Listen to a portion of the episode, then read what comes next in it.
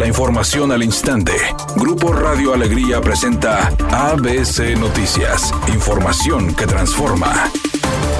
¿Qué tal? Muy buenas tardes, esta es la información. Debido al inicio de las labores de reparación en el puente Gonzalitos, específicamente en la zona a la altura de Morones Prieto, se llevará a cabo el cierre parcial de uno de los carriles de dirección de sur a norte. La Secretaría de Infraestructura Sostenible informó que se detectaron daños en la losa del lado oriente a la altura de Morones Prieto y en consecuencia el cierre vial para esta reparación está programado para hoy. En la zona se identificó un hundimiento que aunque no compromete la integridad estructural del puente, se requiere atención mediante la de una cimbra en la parte inferior para el vertido de concreto y el refuerzo de acero. Con el fin de llevar a cabo estos trabajos de reparación se implementará el cierre de uno de los carriles de incorporación de Morones Prieto a Gonzalitos, específicamente el carril derecho.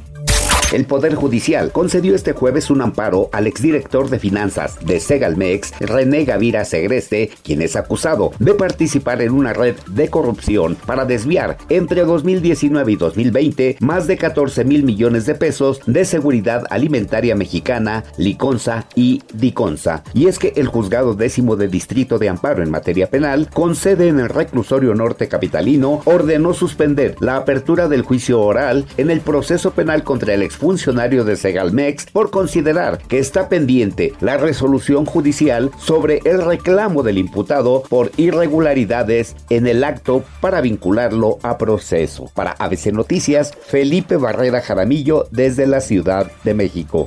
ABC Deportes informa actividad deportiva para el día de hoy. A las 19 horas, Santos Femenil frente a Cruz Azul Femenil a las 19.30. El equipo de Dallas enfrentará a los Knicks de Nueva York y a las 21 horas los Lakers enfrentarán a los Suns.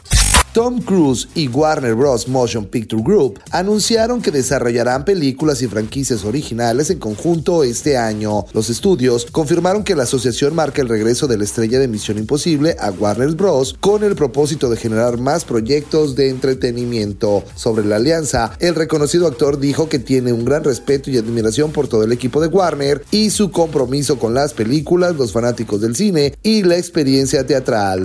Redacción y voz Eduardo Garza Hinojosa. Tenga usted una excelente tarde. ABC Noticias. Información que transforma.